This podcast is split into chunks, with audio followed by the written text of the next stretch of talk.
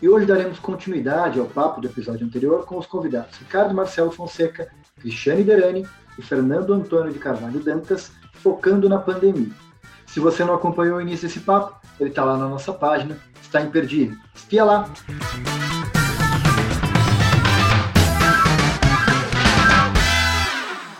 Nós estamos vivendo uma pandemia.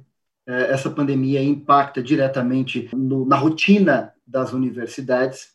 E um dos temas que tem demandado muito debate social e que os alunos também tratam abertamente é o ensino à distância. E eu queria ouvir um pouquinho a experiência de vocês e o que, vocês têm a dizer nesse exato momento de pandemia, como é que isso funciona.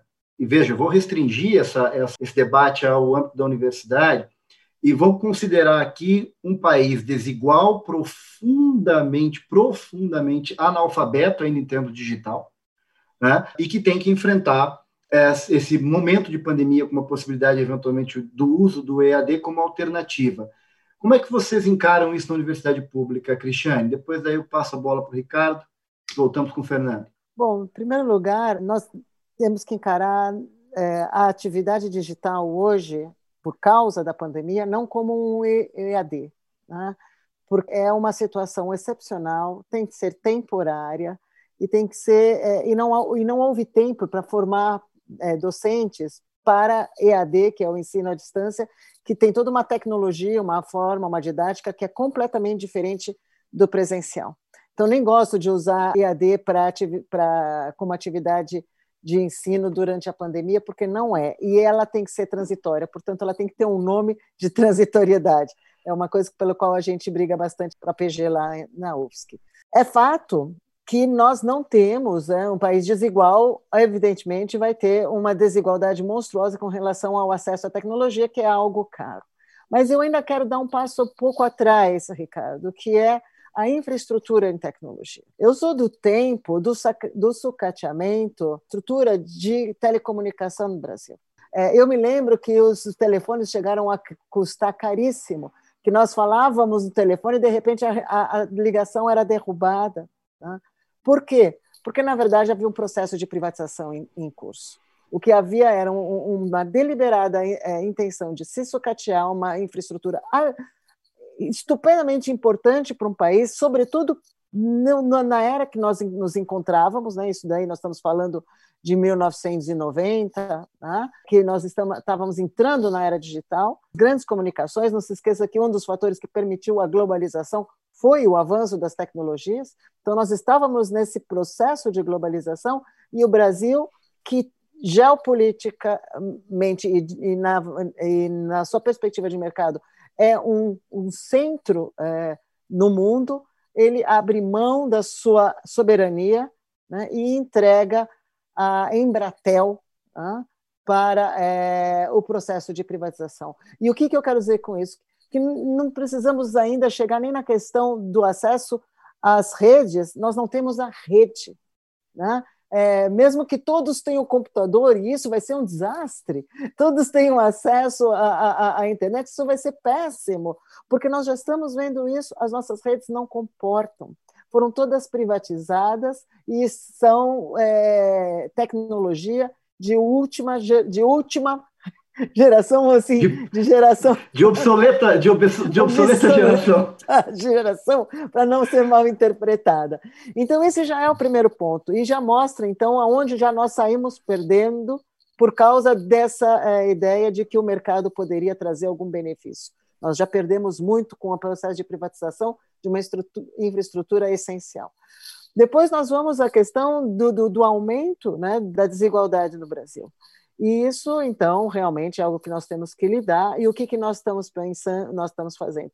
O Estado tem que compor isso. Eu lembro que nas minhas aulas de direito econômico a gente citava muito Bilac Pinto, que fala que o Estado entra onde o setor privado não quer, não pode ou não deve agir. É o Estado que vai compensar isso. E ele vai ter que trazer essa estrutura. E não é com 600 reais que mal chega na, na mão das pessoas que estão precisando. É uma atuação ativa do Estado aonde está o nosso orçamento? Nós temos aqui o artigo 207 da, da, da Constituição, que fala da nossa autonomia orçamentária e financeira, Nós precisamos ter esse dinheiro para poder prover ao, ao estudante na universidade o acesso às tecnologias necessárias para poder fazer de maneira temporária, excepcional, uma atividade que nós não queremos, porque a atividade de formação e de ensino ela tem que ser presencial. Tem que fazer uso das novas tecnologias, mas o contato humano, a troca é, é, e o espaço ambi do ambiente universitário jamais será suplantado, porque nós somos humanos. Né? Nós somos, nós necessitamos do olhar, da troca, da presença, do toque, da, da, da, do raciocínio conjunto, dos momentos é, de lazer no restaurante universitário, etc. E tal. Então, a primeira coisa, só para finalizar aqui, não estamos falando em EAD, em hipótese alguma, porque não é algo que se estruture como forma de aprendizado universitário. Estamos falando de um acesso a tecnologias remotas para que, de uma maneira temporária, excepcional e com a garantia de todos, e, portanto, então, com um comprometimento do orçamento público, se possa minimizar os efeitos danosos dessa pandemia no desenvolvimento da educação e da ciência no Brasil. Ricardo, quer agregar alguma coisa, por favor? Primeiro, eu quero concordar e sublinhar essa fala da Cristiane no que diz respeito a essa vocação indubitavelmente presencial das nossas universidades. Eu acho que inserir o debate agora sobre formas de educação remota, ela não pode se afastar dessa premissa. Eu acho que qualquer um que se entusiasme demais com esse debate e já queira mudar tudo e fazer, enfim, uma, uma, um plano de expansão, por exemplo, das universidades com base no ensino remoto, tem que ter isso em conta. A segunda coisa, concordando com a Cris também, é, é diferenciar isso que a gente chama de EAD, que tem especificidades grandes, que é, enfim, com estratégias específicas, equipamentos específicos, dentro de um arco mais amplo, onde a EAD está incluída, que se chama formas remotas de educação. Não tem universidade pública no Brasil, nenhuma, que esteja pronta para fazer 100% EAD. Não tem, simplesmente não tem. O EAD sempre foi muito residual. Então, hoje, o debate que se coloca muito mais para as universidades não é propriamente do EAD, mas da adoção de estratégias remotas de ensino nesse momento da pandemia. Então, em terceiro lugar, exatamente por isso. Isso nos veio na cara né, e, e, demonstrou o nosso atraso, inclusive esse atraso estrutural que a Cris bem mostrou, por conta da pandemia. A gente, claro, já sabe e sabe muito bem da desigualdade crônica do nosso país, mas essa questão da desigualdade digital, ou, como se diz muito aqui, a falta de inclusão digital, é alguma coisa que, que ficou mais do que evidente é, nesse momento. Né? Claro, isso tem razões é, concretas, né? quer dizer, desde a lei de cotas de 2012, que foi tendo implementação progressiva a partir dali, a metade dos estudantes das universidades públicas das universidades federais, perdão, e daí não são só dos cursos de humanas, de filosofia, também no direito, também na medicina, também na engenharia, pois bem, metade desses são cotistas. E que o nível, portanto, da vulnerabilidade socioeconômica dos estudantes cresceu muito. O que significa que, além de tantas outras vulnerabilidades, além dessa nova dimensão da inclusão com bolsas, etc., da, daquilo que a gente chama de assistência estudantil, teve que ser colocada também essa questão da inclusão digital. Quando a gente teve que parar para olhar o cenário, a gente viu que mas uma, uma, uma, quantidade imensa dos nossos estudantes simplesmente não tinham acesso ou a equipamentos ou a pacote de dados que são absolutamente necessários. O modo como você colocou a questão, Ricardo, é correta, porque é o seguinte, e essa, e essa tem que ser, digamos, o discurso de saída. Para a gente tentar implementar de um modo geral é, uma forma de, de, de educação remota nas universidades, agora ou em outro momento, a gente tem que colocar essa questão da inclusão digital, da profunda desigualdade que a gente tem. A universidade, ela é, por definição, a universidade pública, uma grande instituição inclusiva de transformação.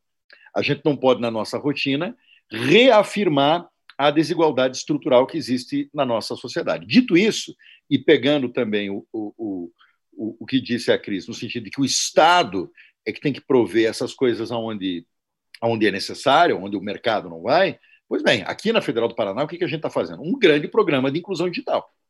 Não sei se a gente vai chegar lá, mas a gente quer dar um equipamento para cada estudante carente. A gente quer dar pacote de dados, pagar esse pacote de dados para cada estudante carente. A gente quer que cada um tenha o seu equipamento. E a partir daí colocar o debate, sim, de alguma retomada, nesse momento de pandemia, das atividades. E por quê, Ricardo? Não sei se é assim que estão pensando também na Federal de Goiás e na Federal de Santa Catarina, gente. Porque, gente, ao contrário do que nós pensávamos em março, né? Em março era aquela coisa assim: chegou a pandemia, daí diziam lá por julho resolveu, agosto a vida, o mundo gira de novo. Não é isso que os nossos especialistas estão apontando. Ao contrário, os especialistas estão apontando com muita clareza nesse momento que durante todo o nosso segundo semestre nós não vamos poder ter mais é, aglomerações. Aquela coisa, na tua época de estudante, Ricardo, ter uma sala ali com 50 pessoas ou mais com 100 pessoas, esquece. No ano de 2020, isso seria uma grande irresponsabilidade a gente fazer. Então, veja, isso coloca um paradoxo para as instituições. Então, quer dizer que a gente vai fechar a porteira? Não. A gente tem que pensar em como andar. Com essa responsabilidade social, com essa premissa de fundo da nossa vocação, porque senão, gente, qual que é o meu, o meu receio? Que a gente, como universidade, como essa instância inclusiva, deixe de cumprir a nossa função inclusiva. Se a gente é inclusivo quando a gente está formando as pessoas, né, formando no sentido mais amplo, Bildung, aquela coisa né, que diziam nas universidades Humboldtianas, lá na Concepção, se essa é a nossa função, a gente, para ser inclusivo, tem que continuar funcionando. Da maneira ideal, não. Vão ter perdas? Vão ter perdas. Mas a gente precisa fazer isso da melhor maneira que a gente puder agora. Eu não tenho dúvida disso. Porque senão a gente existe. Porque senão aqueles que estão agora no fim do ensino médio, como é que a gente vai fazer com eles no ano que vem? Vocês percebem que tem um âmbito de, de, de, de expectativa social bastante forte. E isso coloca um grande paradoxo para nós, universidades. Né? E coloca uma grande tensão interna, gente. A comunidade interna da UFPR está completamente dividida no que diz respeito a isso, não sei, Santa Catarina e Goiás. Tem aqueles que acham que é óbvio que a gente já tinha que ter retomado, como as universidades privadas fizeram desde o primeiro momento. Mas as universidades privadas têm uma outra racionalidade, uma outra lógica. Né? E tem outros que falam que não, de jeito algum.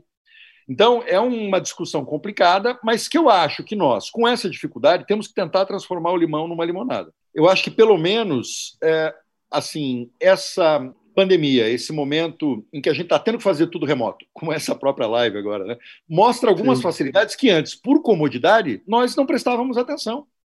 E vou dar um exemplo só, fora essas lives, mas deixa eu lhes dar um exemplo de um modo mais radical que, gente, para mim impactou. Era, né, antes de eu ser reitor, um, um, sujeito que organizava muito evento. Eu era um grande organizador dentro da minha comunidade uhum. científica. Eu fui presidente do meu Instituto Brasileiro de História do Direito. O que eu mais gostava de fazer era congresso, né? congresso internacional, congresso grande, aquela logística, né? para quem já organizou sabe o peso disso. Passagem aérea internacional, a reserva do hotel, o financiamento disso, aquilo é. Pois bem, o meu colega João Carlos Sales, reitor da Universidade Federal da Bahia, hoje é o presidente da DIFES, ele resolveu fazer agora, mês passado, um congresso lá na Federal da Bahia.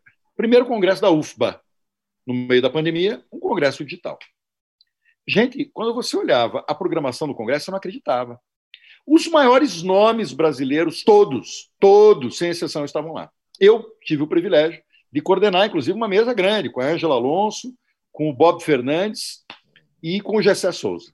Mas a intelectualidade brasileira estava lá. A nossa associação científica resolveu, inclusive, cara, desse ano, vamos fazer um congresso que nem o da UFBA, que você não gasta um centavo uhum. com passagem aérea, não precisa mandar o teu orientando buscar no aeroporto, não gasta diária, E você exige do sujeito que ele esteja no horário marcado, depois de um teste prévio, que alguém de TI vai ajudar, naquele horário, para conectar, e a coisa só funcionou sensacionalmente bem. O congresso da UFBA teve mais de 23 mil inscritos. Gente, desculpe, me veio um pouquinho a seguinte coisa: como é que a gente não tinha pensado nisso antes? Então, eu acho que esse momento da pandemia, com todo o drama e as dificuldades, vão trazer um impulso. E aquilo que, do ponto de vista educacional, a gente vai sair, a gente vai sair incrementado, mantendo a nossa vocação presencial. Mas, gente, não vamos ser tecnofóbicos também. Eu acho que a gente tem que tentar aproveitar a tecnologia naquilo que ela pode nos facilitar, e pode, de fato.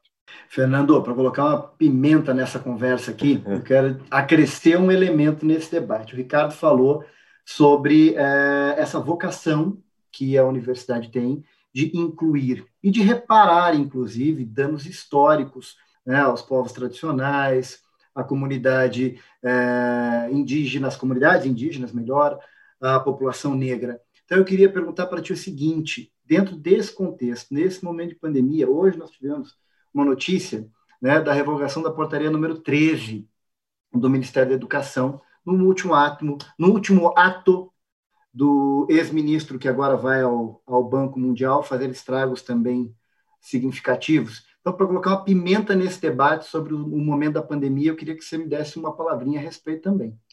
É, isso é um absurdo, né? Um dos ataques mais terríveis né, que a universidade sofreu nos últimos tempos, porque a universidade pública, principalmente, né, ela teve um processo de construção desse âmbito público, público heterogêneo, né, com a inclusão, cumprimento da sua função social e cumprimento é, é, é, é, daquilo que é da essência da universidade, um espaço convivencial entre é, diferenças, e acredito que todas as universidades públicas brasileiras, tanto no que diz respeito à inclusão na graduação, como no que diz respeito posteriormente na inclusão da inclusão na pós-graduação, construíram processos extremamente dialogados, democráticos, né, é, de ativar algo que é muito importante na universidade, que é essa convivência, né, esse ambiente de fricções, esse ambiente de convivências e de, de desenvolvimento é, é, de sentidos. Né? Então,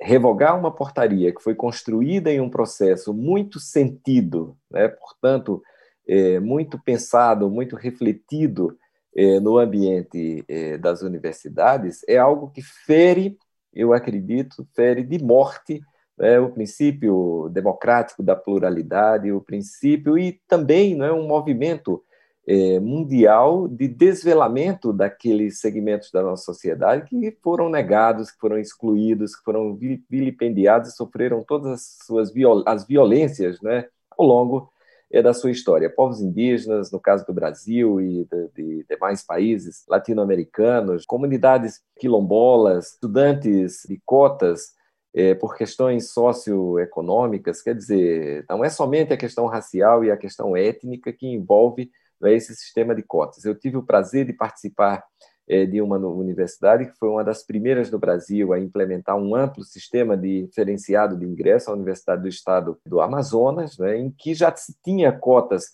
étnico-raciais e cotas socioeconômicos antes do Brasil fazer um debate não é, profundo a respeito dos processos de inclusão para cumprimento da função social e cumprimento da missão integrar é, diferença, de diminuir desigualdades sociais, de diminuir desigualdade é, regionais, de configurar esse espaço plural e heterogêneo que é a universidade. Evidentemente quando se debate, por exemplo, a educação à distância, o Ricardo e a professora Cristiane se referiram muito bem não é, esse processo, não de ensino, mas sim de educação à distância, configura aí uma dificuldade muito complexa. Né? Quer dizer, não é somente dar aula à distância, não é somente utilizar um equipamento tecnológico que transmita professor, nem todos os professores têm essa capacidade de ser youtuber eh, da educação, né? Quer dizer, então vai ter problemas complexos relacionados a metodologias, a habilidades e a capacidades para ter uma certa naturalidade e ter uma racionalidade contínua né, nesse ambiente tecnológico né, da gravação da sua imagem, você ter também né, uma espécie de invasão da sua privacidade, né, porque, de qualquer modo, quando nem todo mundo tem uma estante belíssima né, no seu escritório para mostrar nas suas costas quando você está dando uma aula por meio né, de um sistema de tecnologias é, digitais de comunicação e informação, né, as famosas TD. Fernando, desculpa, é, agora TCDI, nesse tempo de né? pandemia, a gente já pode ah. comprar, tá passando na internet aquele painel de papelão atrás, assim que simula uma biblioteca. Lindo, né? Tem isso, pelo menos, né? Uma bela, livra... uma, uma, bela biblioteca atrás de você, né? Por isso que alguns críticos né, já estão chamando isso né, de uh, o que a gente formulava como educação à distância. O Ricardo falou muito bem, ela deve ser residual, né? ela não deve ser a norma. Né? Essas tecnologias digitais de comunicação, formação e a educação à distância, ele deve ser residual. Eu entendo que essas tecnologias devem ser instrumentais, né? Se ela amplia o leque de inclusão, ótimo, certo? Se ela amplia o leque de exclusão, aí vamos pensar é, de modo é, sério o que alguns críticos, professora Cris, só para concluir, estão chamando né, de ensino remoto emergencial. Né? Quer dizer, isso é uma diferença muito grande, né? ensino remoto emergencial e educação à distância, né? É, eu gostei muito quando você terminou, é como a gente também tem trabalhado na, na Federal de Santa Catarina, ensino remoto emergencial ou atividade didática é, remota emergencial. Mas eu queria voltar à história da inclusão, né? que a gente está falando aqui da exclusão, da exclusão digital, tá? que é muito séria, mas eu acho que nada que um pouco de dinheiro, uma boa distribuição, não ajude a minimizar, não vou dizer que resolva, mas. Agora, tem algo muito sério, muito profundo, muito dramático, que, que foi a pá de cal desse senhor, né? que, que esteve ocupando o cargo de ministro, que foi a revogação de uma portaria, quero dizer, uma portaria tímida. A portaria do Mercadante, primeiro já era uma portaria, uma portaria tímida, ela não, não, não, não tinha verbos normativos, ela não, não tinha verbos impositivos, ela falou, olha, vamos fazer aqui uma comissão, as, as, as, as pós-graduações têm 90 dias para apresentar sua política de, de, de, de, de é, inserção de cotas para negros, pardos, indígenas e, e com deficiência. Então, era uma coisa muito tímida. Eu falo isso porque eu, assim que entrei na, na ProPG, eu constituí uma comissão para fazer isso. Passei um ano brigando na Câmara para poder conseguir uma, uma norma e ela ia ser agora apresentada no começo do ano. E muitos dos opositores diziam isso: a portaria do mercadante não impõe nenhuma cota. Então, já era muito ruim. Mas, para não deixar dúvidas, né, ele pega e revoga a, a portaria do mercadante. Mostra, né? na verdade, ele não causa nada, ele mostra né, a que veio e a que veio esse governo que, vive, que vivemos, que é um governo que só pode ser contra as universidades porque é a antítese de tudo aquilo que é a universidade. O que me causa espécie não é a revogação dessa portaria, porque assim, faz parte da, da estratégia. O que me causa espécie é dizer que essa pessoa, com essa formação e esse nível que nós vimos, está destinado a ocupar um cargo no Banco Mundial. Ora, tomo isso como uma fake news. Mas como nesse Brasil aquilo que eu acho que é fake não é fake, se isso for verdade, há de se perguntar por quê? Por quê? Quem é que dá esse prêmio internacional? Por que, que essa pessoa está no país destruindo aquilo que foi criado em 12 anos com muita dificuldade para minimizar? A, a, a universidade era, há 15 anos atrás, um lugar de elite, de pessoas que podiam pagar o ensino privado e aí então entravam no ensino público. Doze anos transformou o perfil da universidade. Hoje, na Federal de Santa Catarina, o estudante, em média, ganha um salário mínimo, tem uma renda de um salário mínimo e meio por mês. Quando eu vi isso, eu que venho de um outro tempo, achei que era fake news, achei que as pesquisas estavam equivocadas. E não, é esse o perfil. São esses os estudantes que a gente vive. E isso muda a, a cara do Brasil, isso mudou a cara do Brasil. Quando você vê uma pessoa que vem no governo, faz um ato como esse e depois vai para o Banco Mundial, ora, o Banco Mundial não era aquele banco criado no, no, no acordo de Bretton Woods para justamente construir, tanto que não é nem Banco Mundial, é Banco de Desenvolvimento Mundial, é, não é esse? E ele está né, absorvendo um, uma mão de obra, né, um serviço de uma pessoa que justamente é a antítese daquilo que se traz o desenvolvimento, não é a Cristiane que está falando aqui, eu vou pegar só para pegar o mais, um mais recente aí, que é o Piketty, que diz que um Estado só se desenvolve com dois elementos, distribuição de renda e, e inclusão na educação. Então, isso estranho isso. E eu acho que a gente deveria questionar a que serve a que e a quem serve essa política de destruição da universidade pública e da ciência brasileira. A ocupação dele no, no, no Ministério da Educação me parece que significa a tentativa do, de construir o fim de uma era, de uma era que irritou muita gente, de uma era que causou muito, muito para usar a palavra que você usou, muita espécie numa elite, como bem o Ricardo afirmou, tacanha, uma elite que não é propriamente uma elite responsável pelo desenvolvimento de um país inclusivo, mais igual, ao contrário. É uma elite que quer disputar o orçamento e que quer um Estado forte para si, não um Estado forte para quem está ocupando os bancos escolares das universidades agora. Mas, para a gente chegar aqui no ponto final do nosso bate-papo, Fernando, agora uma provocação, e eu sei que essa provocação é complicadinha. A minha pergunta é a seguinte: qual é o papel da universidade pública, gratuita de qualidade, no pós-pandemia? O que nós podemos esperar? Eu acho que. Eu vou estender para os três, hein? Isso, isso realmente é muito difícil. Muito difícil e muito fácil de responder. Né? Eu acredito que é, a universidade tem um papel fundamental aí de resgatar o seu papel civilizatório. Né? Eu acredito que a universidade, enquanto espaço de convivência de diferenças, enquanto espaço de construção de estratégias e conhecimento para a transformação da realidade social, eu acredito que essa experiência que estamos vivendo hoje, durante a pandemia, né, de afastamento, supressão de direitos né, e de tensões relacionadas né, à possibilidade de uma transformação profunda naquilo na forma como a gente vive, então acredito que a universidade tem o papel aí de pensar como que podemos resgatar relações humanas mais igualitárias, mais simétricas, mais mais sentidas, né, em que se perceba a pluralidade do mundo e que se perceba a pluralidade do espaço da nossa convivência cotidiana. Então, acredito que esse é um papel fundamental e acredito também que é por isso mesmo né, que pelo fracasso muitos autores, né, o Ignacio Romanet fez uma construção teórica muito interessante recentemente é, a respeito né, de uma avaliação possível é, na vida pós-pandemia, né, e ele chega a algumas conclusões muito interessantes né, a respeito de como resgatar essa convivencialidade, como resgatar a democracia é, nas relações sociais e como resgatar fundamentalmente né, esse espaço convivencial não orientado pelas relações de mercado, portanto, pelas relações eh, monetizadas, como disse a professora Cristiane Derani. Acredito que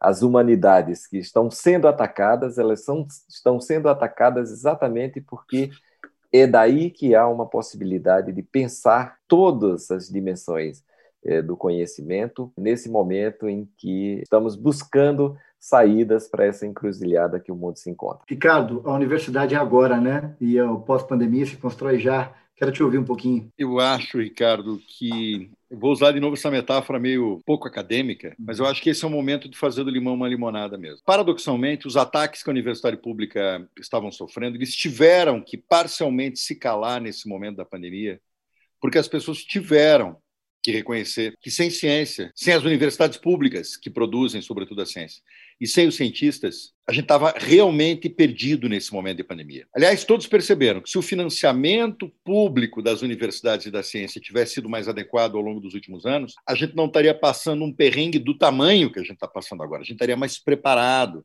melhor preparados para esse momento de pandemia. Então, a pandemia ela mostrou o valor dos cientistas. Nunca os cientistas foram tão, tão ouvidos, nunca as universidades foram tão ouvidas, e aquele, aquela metralhada que as universidades recebiam, de setores da opinião pública, inclusive, acabaram arrefecendo. Eu acho que o pós-pandemia acaba sendo uma grande oportunidade também para as universidades. O mundo pós-pandemia ele vai demandar muita reflexão, muita organização. Não existe instituição no Brasil que seja mais capacitada para dar essas respostas do que a universidade, e se me permitem, do que a universidade pública brasileira, não tenho dúvida. Claro que agora a gente está falando muito das ações imediatas das universidades, eu digo que as universidades estão fazendo diferença no combate à pandemia especificamente. Né? Aqui nós temos um grande hospital universitário, um hospital de clínicas, que é o maior hospital público do Paraná, esse é o tamanho do nosso hospital escola. Então, nós temos um atendimento direto, centenas de leitos, UTIs, etc. Mas temos, assim, uma produção forte, inclusive com, com financiamento oficial, de produção de álcool em gel, máscaras, enfim, é, hospitalares e muitas coisas ali no combate direto. Mas eu costumo dizer que as ciências biomédicas, que são as protagonistas desse momento, elas não, não estão sozinhas. As projeções matemáticas, projeções numéricas, estatísticos, matemáticos, os cálculos econômicos das projeções econômicas, o pessoal da teoria organizacional da administração, o pessoal da química, o pessoal das engenharias, o pessoal da comunicação, porque isso que está acontecendo agora do ponto de vista da transformação de forma de comunicação, é alguma coisa que os nossos acadêmicos é que vão poder, lá dos nossos programas de pós-graduação em comunicação, é que vão poder avaliar bem. A diferença nas formas de sociabilidade, nas formas da política, no direito. Eu, como historiador do direito, já sabia naturalmente de como, nos períodos de exceção, né, existem. Você sabe que códigos, sobretudo, acontecem na história europeia em momentos de exceção. Aliás, no Brasil também, né? A maioria dos códigos era do, do período Vargas, né? Mas agora, o momento de pandemia mostra a lógica diferente da produção de normas, de interpretação de normas, na época excepcional. Quer dizer, isso dá pano para manga para nós, na nossa área jurídica. Pessoal da psicologia, área das afetividades, da saúde mental, tudo isso, da educação, como nós dissemos há pouco, tudo isso vai ser grande, vai ser grande, vai ser uma grande tarefa de acomodação, né, é, do ponto de vista da internalização do estudo. Quem pode fazer isso? A universidade. Eu não tenho dúvida que nós, de novo, no pós-pandemia, vamos mostrar a nossa centralidade, a nossa imprescindibilidade no nosso contexto social no pós-pandemia. Professora Cristiane. Pós-pandemia, né? É pós-pandemias, né? Nós estamos vivendo, o Brasil está vivendo um, uma grande doença, né? uma doença, como disse o professor Fernando, é um colapso é, sanitário, mas também político, educacional, científico, moral, ético. É muito. Mas o Brasil parece que é um país que vive desse morrer e renascer. Eu quero lembrar algumas coisas assim, quando nós tivemos aí a, a início da República, os intelectuais se debruçavam muito num, num, numa construção, na tentativa de construir o Brasil como, como nação, né? uma unidade nacional, uma, e aí vem os, os institutos de educação, cumprem esse papel, o ensino público, que era reservado a uma elite, mas o ensino era é, financiado pelo governo para poder formar essa esse povo, essa nação, essa elite pensante, assim como as universidades também foram construídas dessa maneira elitista. Isso vai acompanhando a nossa história, mas é um esforço de, de, de, de formar um, um país. Né? Isso acontece na, na, República. Quando termina o golpe de 64, né? ou então para terminar o golpe de 64, nos anos 80, nós temos muitos autores também construindo projetos. Né? Tem aquele famoso projeto para o Brasil do Celso Furtado, mas muitos vão fazer projetos, projetos de educação, projetos é, de inclusão, né, que vai resultar na nossa Constituição, a Constituição Cidadã, né, a Constituição de 88, que para mim é retrato na forma jurídica de um sonho brasileiro, é um sonho de democracia, de, de, de valorização do nossa, das nossas riquezas, das, das nossas é, diferença, da nossa diversidade, da nossa cultura, está tudo ali. Isso foi uma reação a essa morte que nós vivenciamos durante mais de 30 anos, 64. E eu não acho que será diferente dessa vez. Pós-pandemia, é, e tudo isso que nós estamos vivendo é, de maneira mais ampla, vai fazer ressurgir mais sonhos e mais projetos para uma nação e para o país, e quero crer inclusiva, diversa, com projetos de nações, não mais um projeto de nação, como se queria no, no, no início do século XX, mas aquele que respeita a diversidade e que reconstrói-se a partir de tudo isso, e que volta a valorizar a ciência. Quero ver que esse é um grande aprendizado que nós estamos tendo, porque eu acredito que depois de alguns anos de governo, vamos dizer, base de 20 anos de governo democrático, nem tanto, talvez, nós estamos vivendo algo que nós não esperávamos. Né? Nós somos de uma geração que lutou pela democracia, que participou da Constituinte, que trabalhou 30 anos numa Constituição e jamais, no seu pior pesadelo, pensou que ia vivenciar o que, estava vivendo, que está vivendo. Então, o que eu vejo como parte dessa geração é vamos começar tudo de novo, mas agora também já num outro patamar. E o que nós temos que aprender com que erramos é precisamos construir uma educação desde adentro, né? desde dentro, como diz sempre o professor Fernando. Nós, o pós-Brasil, pós-pandemia, vai ter de ser um Brasil realmente, radicalmente inclusivo, dentro do processo educacional, dentro da produção de ciência, na construção do nosso conhecimento de mundo, o que é ser brasileiro, o que é Brasil, o que nós somos, qual é a nossa real potência, nosso real poder, e não nos ficarmos iludindo em discursos de, de estranhamento, de violência e de negação do outro, que só nos faz perder e colapsar, como nós está acontecendo agora. Então, eu acredito no mundo muito melhor pós-pandemia, em todos os sentidos. Oxalá, professora, tomara que sim, é o que queremos e construamos, então. É, que é... seja construído, né? Exato. Bem, gente, o nosso tempo está chegando ao final. Eu quero agradecer imensamente é, o papo que tive com vocês, a aula que tive uma vez mais. Professor Ricardo, professor Fernando, professor Cristiane. Para nós é um imenso prazer, uma honra tê-los aqui conversando conosco. Mais uma vez, muito obrigado e sigamos nessa construção.